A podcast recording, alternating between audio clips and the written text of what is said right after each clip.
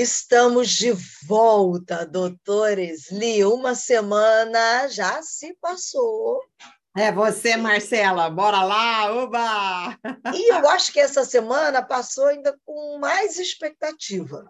Hum. Porque, na verdade, eu tenho dito, a gente tem falado de um tema muito difícil, muito dolorido, muito dolorido, doloroso, mas que é necessário falar, né? Não tem como não falar como você mesma disse na semana passada, que não tem como não tratar. É. Porque deixa marcas. O abuso sexual deixa marcas na vida do abusado. Deixa. É, sabe, é, fica com uma ferida, assim, tipo, sabe quando a gente tem uma infecção? Um, uhum. um dente está infectado, né? Então, o que, que acontece? Fica purgando, né?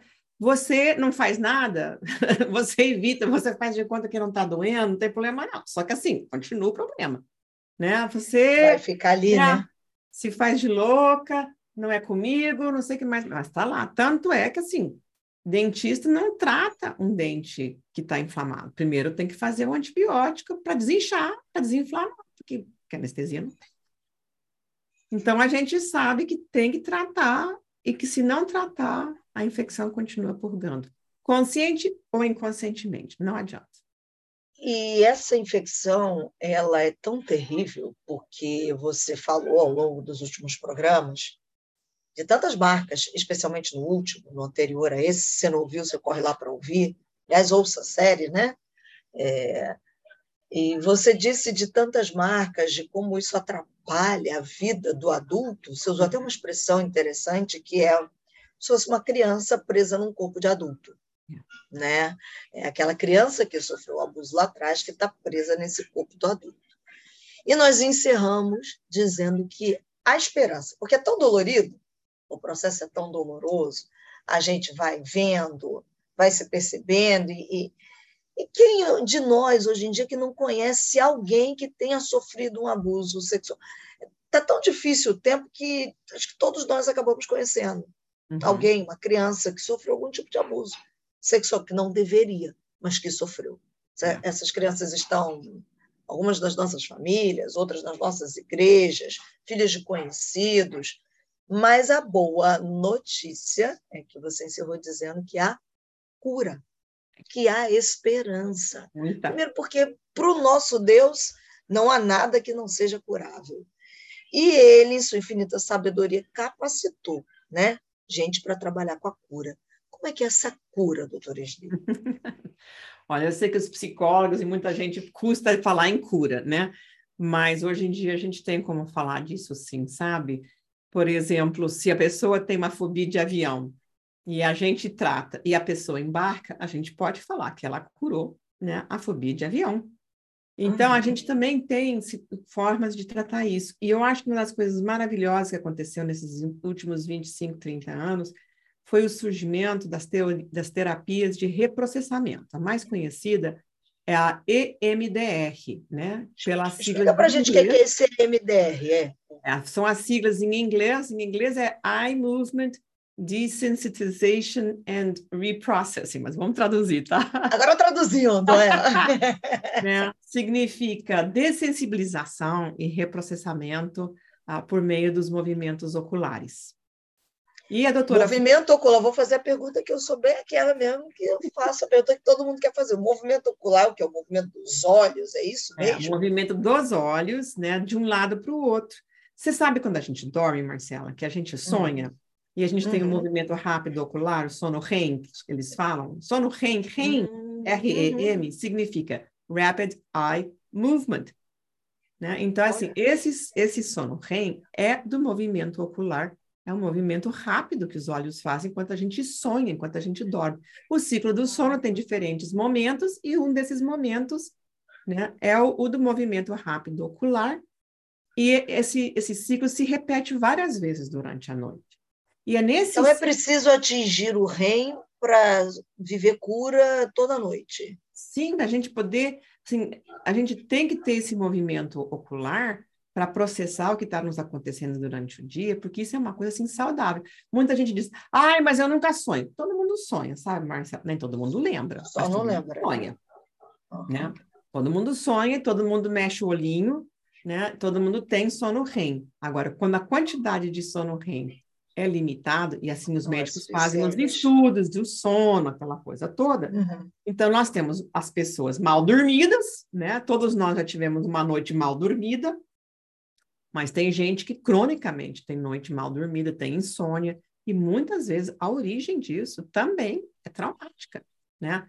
Tem uma parte da, do nosso cérebro inconsciente que fica acordado e fica dizendo para todo mundo lá dentro ficar acordado porque está em perigo.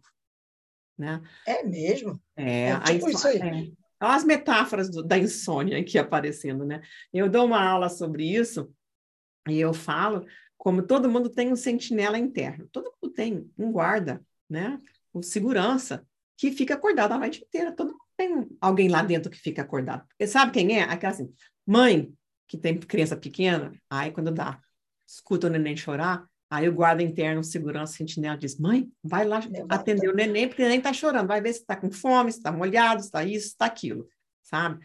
Ou então, se você escuta um barulho lá fora, assim, sabe, o guardinho interno diz assim, acorda, vai lá ver que barulho é esse, porque esse barulho não está normal. Aí você vai lá, cutuca o marido, ou você mesmo, ou seja o que for, você olha pela janela ou você olha na câmera, você vai ver que barulho é esse, se foi realmente um, um bicho, um animal, se foi uma pessoa, porque era um barulho. Então, assim, todo mundo tem um sentinela lá dentro que nos acorda na hora do, do, do perigo, perigo, da necessidade. E isso é normal, isso é saudável. Imagina uma uhum. mãe que não acorda de noite quando seu filho chora, né? Mãe ou pai mesmo, né? Porque tem mães que não acordam, quem acorda é o pai, né? Tem, tem disso. Nós, alguém tem que acordar e acudir.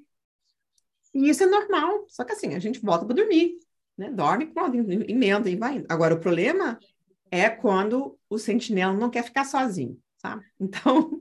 Que a galera toda acordada. Que a galera toda fica acordada, sabe? Porque tem um que fica acordado enquanto os outros. Vocês dormem e eu fico aqui de plantão. Entendeu? Uhum. Normal, né? A gente não faz assim, militar, Sim. não assim. Todo mundo Sim. dorme, tem os que ficam de plantão, ficam lá na toca esperando, né, para ver, vigiando que tá tudo bem. Não. Então, tem, olha, quem é que não teve aquela sensação, às três horas da manhã, aquele bando de fantasma que vem no pé da, no pé da cama, e diz assim, vamos resolver todos os problemas da humanidade hoje, agora, às três horas da manhã, e aí pronto, das três às cinco horas da manhã, você está lá com o olhão pregado na, no teto, acaba pegando no sono, tipo cinco horas da manhã, e aí quando ele tem que levantar às seis, seis e meia, sete horas, quem é que presta? Ninguém, né? Então, por que, que eles fazem isso? É a sensação de perigo. É a sensação de perigo. E quando a gente tem isso daí, a gente não, não tem como ter direito mesmo, porque a gente precisa né, resolver essa ansiedade que o nosso cérebro tem por alguma razão. E aí não processa esse trauma. É, então, e em geral, né, o problema do trauma, um dos problemas do trauma não processado, é que ele fica no presente. Então, apesar de que a experiência, por exemplo, o abuso sexual, digamos assim, aconteceu 20, 25, 30 anos atrás, 50 anos atrás. É como né? se tivesse acontecido hoje. É, é como se estivesse acontecendo agora, porque tem uma parte do nosso cérebro, sabe, Marcela? E na Bíblia diz um, acho que é Eclesiastes que diz assim que Deus colocou a eternidade nos nossos corações. Dentro do homem. Né? E eu sempre achei que essa, essa, essa eternidade, assim, é como o nosso inconsciente. Que o nosso inconsciente, nesse ponto, Freud tinha razão. Freud tinha uns negócios que ele tinha muita razão. Essa é uma delas. O nosso inconsciente não tem noção de tempo. Ele é atemporal. Então, aquela coisa que aconteceu e que não foi bem processada, é como se ela estivesse acontecendo todas as noites, todos os dias de novo.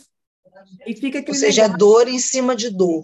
É, fica buzinando consciente ou inconscientemente, fica aquele negócio lá me torrando a paciência né? E me assustando, e eu não sei por quê. Então, dá ataque de pânico, né? Dá medão não sei da onde. Às vezes as pessoas têm umas respostas, umas reações assim inusitadas. Ah, surtou? O que, que houve? Sabe? É porque encostou na farpa do coração. Olha aquelas farpas que a gente vive falando, lembra? A gente fala desses negócios? É isso. Não é que surtou naquele momento, na verdade já estava sofrendo com aquilo ali dentro, ali dentro, ali dentro, e o surto foi externou, né? É, tem momentos em que aquilo sai, aquilo aparece, né? De repente, assim, parece que está falando com alguém de outra idade, né? Ué, parece menina, virou criança, né? O que, que aconteceu? E, e o, o perde a estribeira, começa a brigar, falar, falar alto, chora incontrolavelmente, e a pessoa mesma não sabe explicar o que está acontecendo com ela. E isso, em geral, tem o pezinho no passado, um trauma, alguma situação. E a, abuso sexual é, uma, é um, um trauma, né? Caracteriza assim como trauma realmente. E a gente tem como curar. Como é que a gente cura? A pergunta que todo mundo quer saber como é que faz. Olha, Marcela, inclusive tem lá no nosso YouTube da, da Trauma Clinic, né?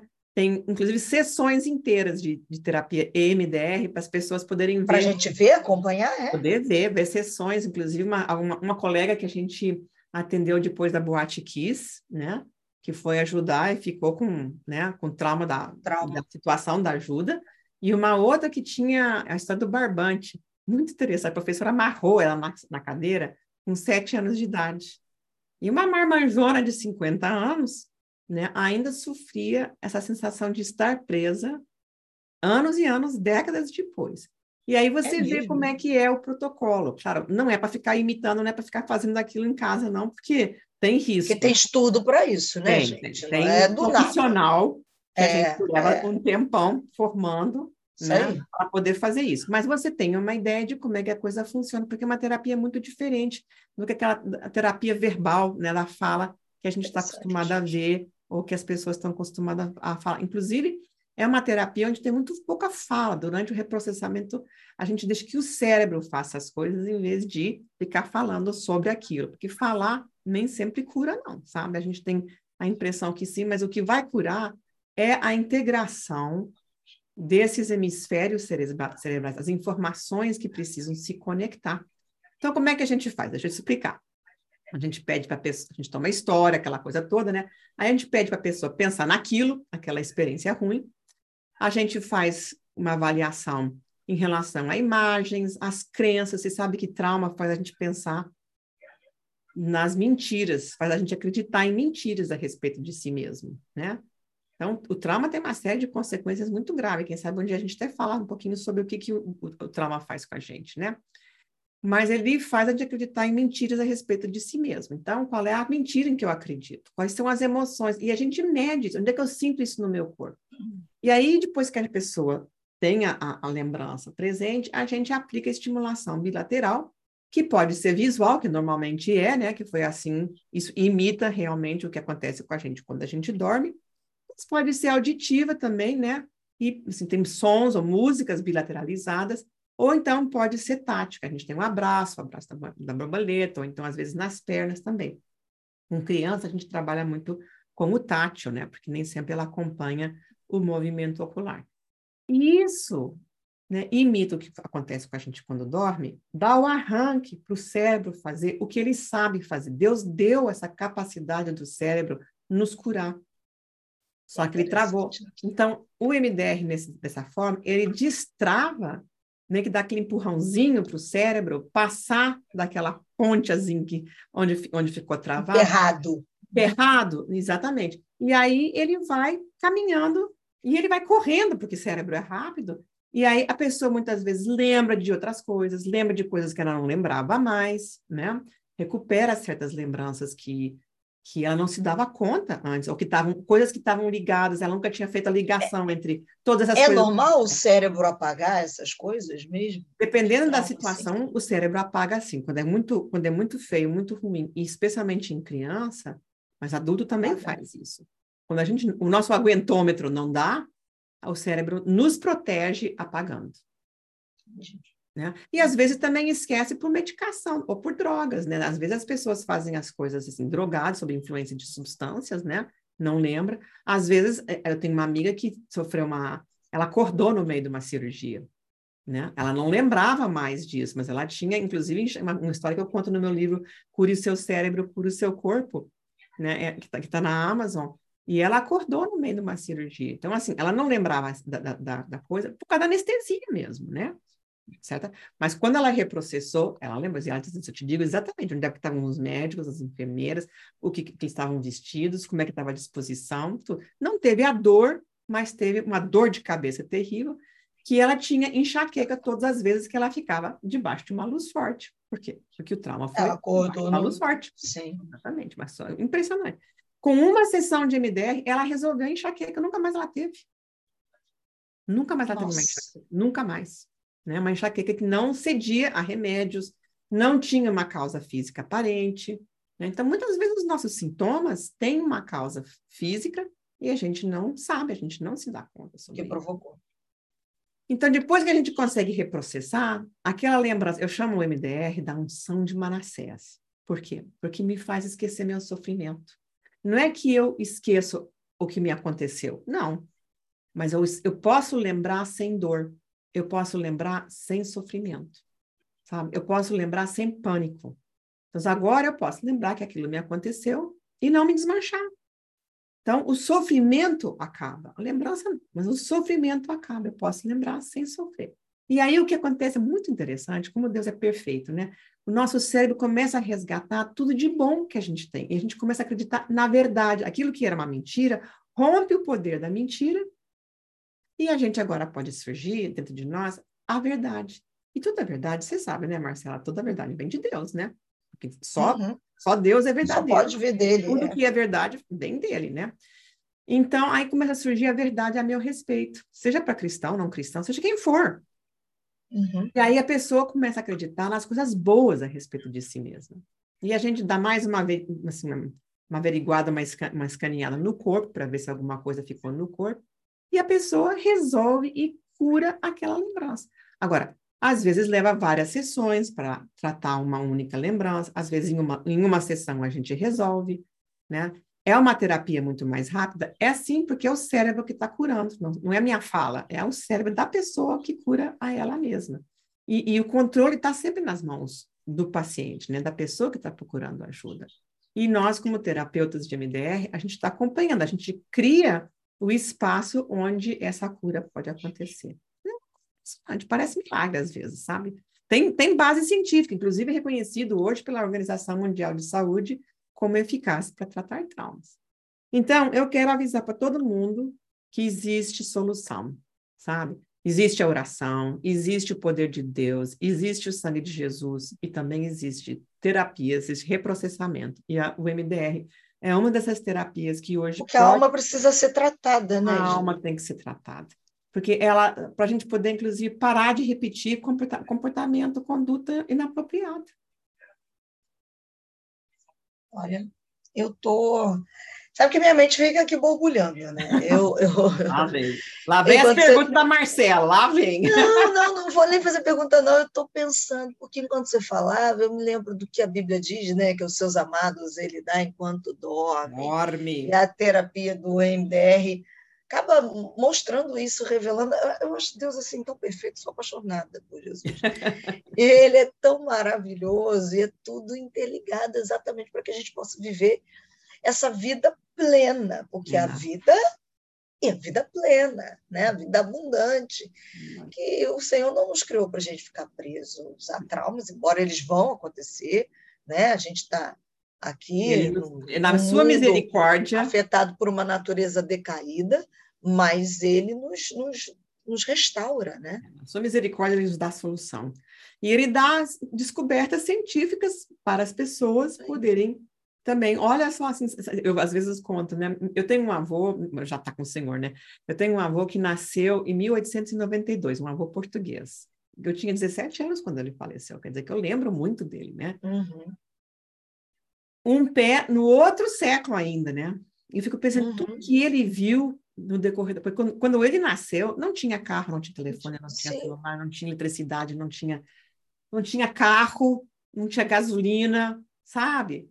E hoje, assim, eu vejo assim, nos meus anos, né, que eu, eu vivo, né, desde que eu, meus tantos anos que eu estou aqui, as coisas que eu já vi, né, esses dias eu estava comentando assim sobre os Jetsons, né, que eu olhava os Jetsons quando era criança e pensava, uau, que fantástico, né? Quem sabe um dia meus netos vão poder fazer isso, né? Ela falava com o Mr. Jetson, né? ap- Apertava o botão e ele falava com ela na televisão e ela respondia, gente, hoje nós E olha a gente aqui. mas aqui nós aqui fazendo isso, né? Tinha celular, tinha, olha, tinha até robozinho para limpar a casa. É? E nós aqui, Hoje- então a gente vê como a, assim, teve uma evolução difícil, mas teve uma evolução muito boa também, sabe? Então, Deus tem tido misericórdia e nos dá formas da gente se curar. Então, assim, sabe o que eu quero dizer, Marcela, para terminar? Procure ajuda. Não segura isso sozinho, né, Isli? Olha, tem a, olha, nós temos um site, traumaclinic.com.br, nós temos um, um, serviço de procure um profissional. A praça do encontro.com.br tem uma lista de terapeutas né, de formação cristã também, que você pode ter um procure profissional, que você pode procurar ajuda ali também, né? Tem nas igrejas as pessoas que também estão formadas, que também oferecem esse tipo de ajuda. Tem fora da igreja, procure um terapeuta que saiba usar isso, cristão ou não cristão. Né? Muita gente tem sido ajudada. Procure ajuda, procure terapia de MDR. O brain spotting é uma, uma primeira mão né, do, uhum do MDR funciona de uma forma parecida e que também tem esse reprocessamento e que ajuda. Então, assim, procure ajuda. Não fica com isso, não. Vai viver melhor. Eu acho que a palavra de hoje é essa: a vida, vida plena para você, te aguardando, para você procurar ajuda, porque os traumas nos apertam, e aí é que eu já vou fazer um link para o programa da semana que vem, para você ficar atento e não perder de jeito nenhum, porque eu vou pedir a Esli também para falar de algo importante. Se eu não me engano, foi no programa anterior, ou no anterior, anterior, você falou sobre um estudo chamado Estudo ACE, que são as experiências adversas da infância. Isso. Né? O quanto algumas experiências, quando acontecem no período da infância, elas causam traumas. Bom, mas isso eu vou pedir para você contar para a gente na semana que vem. Combinado. Para que a gente possa entender o quanto a infância é importante para quem é pai, para quem é mãe, e talvez para a gente aqui, que é adulto, você perceber de algumas coisas que você está vivendo, talvez esteja preso aí, alguma coisa que aconteceu lá na sua infância. Então, semana que vem. Bem Mas como... hoje fica aí, ó. a dica da esperança que é a cura. Gente, vamos parar das coisas. E tem, olha, tem o, o, os encontros de cura para o coração, uma vez por Isso. mês. Você pode achar lá na praça do encontro.com.br. Ou então vai direto, coração, né? Sem, sem ser cedilha, sem, sem cedilha. acentos. Coração. Ponto, um, praça do encontro.com.br, uma vez por mês. Olha, não tá caro, a gente tem que cobrar porque a gente precisa, né? Mas assim, a gente fez uma um estrutura, né? Possível, né? Um lanchinho resolve e faz um jejum em vez de, faz um jejum em vez de comer e paga a sua, a sua experiência no coração, porque realmente tem sido uma experiência muito bonita. É porque o coração curado vai render vários lanches maravilhosos depois. é verdade. Até Não a é? próxima, Marcela. Até semana que vem. Beijo. Beijocas.